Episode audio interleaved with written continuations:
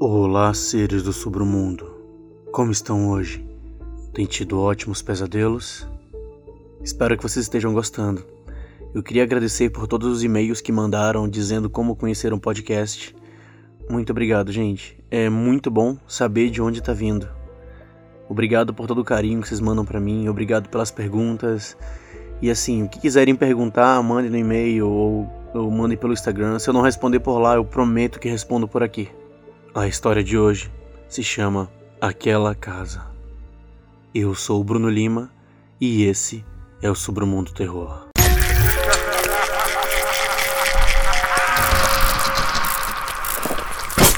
Submundo Terror.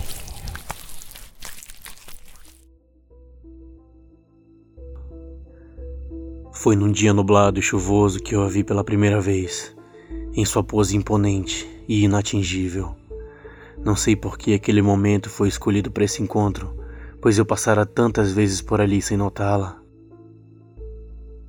As gotículas de chuva escorrendo pelo vidro das janelas, a cor de creme das paredes fazia parecer mais pálida que de costume. A ponta triangular do telhado desafiando o céu. A partir desse dia, aquela casa nunca mais deixou meus pensamentos. Eu me imaginava dentro dela, andando pelos corredores, abrindo as portas, tocando as paredes, me unindo a ela, fazendo dela meu lar. Era uma casa muito antiga, ao se observar sua estrutura e sua arquitetura. Mas pouco fazia diferença esse fato. Eu a queria, mais do que qualquer coisa no mundo eu a queria. Me demorava mais que o normal ao passar de carro por ela. Para minha sorte, seus muros não eram mais altos que uma criança. Na verdade, Apenas uma cerca me separava da casa dos meus sonhos. Nos dias em que não ia trabalhar, estacionava o carro do outro lado da rua e ficava observá-la por horas e horas a fio. O problema é que eu não conseguia me satisfazer. Na casa morava uma família de três pessoas e nenhuma delas parecia digna de possuí-la. O homem da casa chegava tarde do trabalho. A mãe e a filha voltavam de seus respectivos compromissos sempre à tardinha. Confesso que faltei ao trabalho só para aprender mais sobre eles. Queria saber que tipo de gente habitava meu lar verdadeiro. Quanto mais eu via, mais indignado ficava. Eles não cuidavam dela como deveriam. Mal passavam um dia dentro dela lhe fazendo companhia, sempre ocupados demais para arrumarem os trincos enferrujados nas portas, limpar as janelas e cuidar do jardim. Era uma abominação. Jurei que quando ela fosse minha, jamais a deixaria. Para minha sorte, eu trabalho na prefeitura, então tenho acesso às escrituras de todos os imóveis da cidade. Eu descobriria tudo sobre aquela casa. Como eu já sabia, ela era uma residência antiga. O dono original havia morrido há muitos anos e seus herdeiros a venderam. Atualmente, ela pertencia a Alberto Rodrigues ele trabalhava como publicitário, o que me pareceu uma profissão suja para casa. Eles a haviam comprado há uns oito meses e com certeza não iam querer vendê-la assim tão cedo. Mas eu precisava tentar. Fui até a casa, bati palmas em frente ao portãozinho e esperei. Meu coração aos pulos por estar tão perto dela. Era um sábado e, pelo que eu sabia, a família Rodrigues estava em casa. O homem saiu com um olhar entregado no rosto. O cumprimentei gentilmente. Queria passar a melhor impressão que podia. Ele me deixou plantado do lado de fora do portão e nem sequer respondeu ao meu desejo de bom dia. Sujeito mal educado. Assim mesmo lhe fiz uma proposta irrecusável pela casa. Ele me disse que ela não estava à venda. Eu insisti e aumentei a oferta. Eu não tinha tanto dinheiro, mas arranjaria. Não importa o que eu tivesse que fazer. Ainda assim, ele recusou e ficou me encarando como se eu fosse um louco. Por fim, eu desisti e fui embora com orgulho ferido e com lágrimas brotando nos meus olhos. Quanto mais eu pensava naquela casa, mais insuportável ficava morar naquele apartamento ridiculamente inferior em que eu vivia. Eu passava os dias pensando, tentando encontrar alguma maneira de resolver meu problema.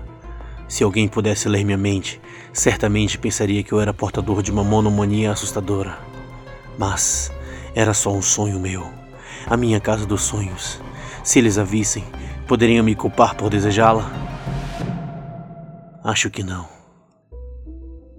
Em uma madrugada insone, eu fiz algo de que me envergonho tremendamente, mas eu não pude evitar fazê-lo.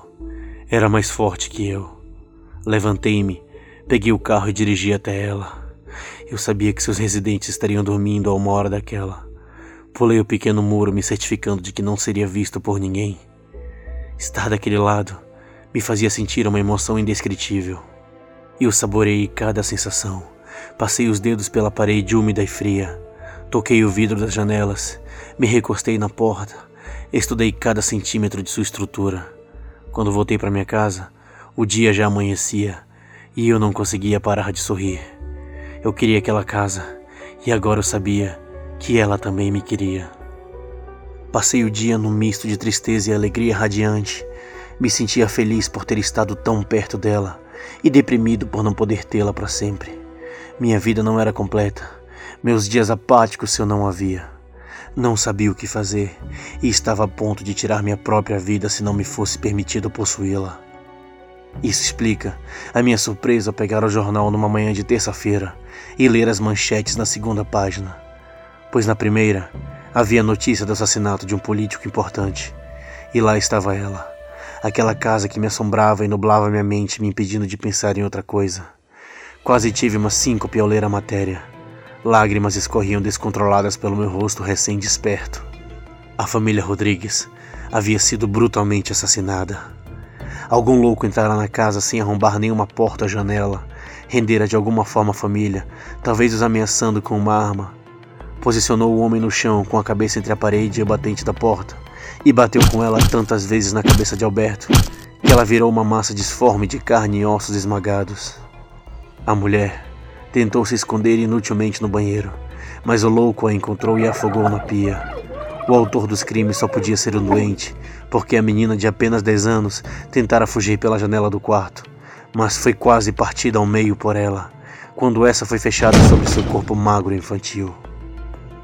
A matéria acompanhava as fotos e depoimentos dos vizinhos, que não tinham visto ou ouvido nada de suspeito na noite das mortes, quem quer que tenha cometido tamanha atrocidade foi rápido e silencioso o bastante para passar despercebido. É desnecessário dizer que o caso comoveu o público e foi explorado até exaustão pela mídia e até mesmo a mídia internacional. No entanto, a polícia não conseguiu encontrar sequer o suspeito. Ninguém que conhecia a família tinha motivo para matá-los, e como nada havia sido levado da casa, a hipótese de latrocínio foi dispensada. Era um beco sem saída com o passar do tempo, a notícia foi esfriando e sendo substituída por novas tragédias. Nem consigo descrever o quanto tudo foi glorioso para mim. Os outros podiam não suspeitar desse fato, mas eu sabia a verdade. Foi ela que os matou. Aquela casa os matou por mim. Depois de tirá-los do caminho, eu e ela só precisamos esperar algum tempo para nos unirmos. Não podia ter sido melhor para mim que uma chacina tivesse acontecido ali. Isso reduziu o preço do imóvel significativamente. Agora, eu estou com ela. Eu ando pelos seus corredores, cuido de cada centímetro dela, abro e fecho suas portas, conserto o que está quebrado e limpo o que está sujo. Ela é minha e eu sou dela, agora e para todo sempre. Gostaram da história Seres do Submundo? Não se esqueçam de se inscrever aqui no Spotify e, se possível, também acessem o canal do YouTube e se inscrevam lá. A ideia é fazer o canal crescer e atingir mais gente. Se você quiser se tornar um patrão, você pode também acessar pelo PicPay e dar a sua contribuição, também pelo Patreon. Muito obrigado por tudo. Boa noite e bons pesadelos.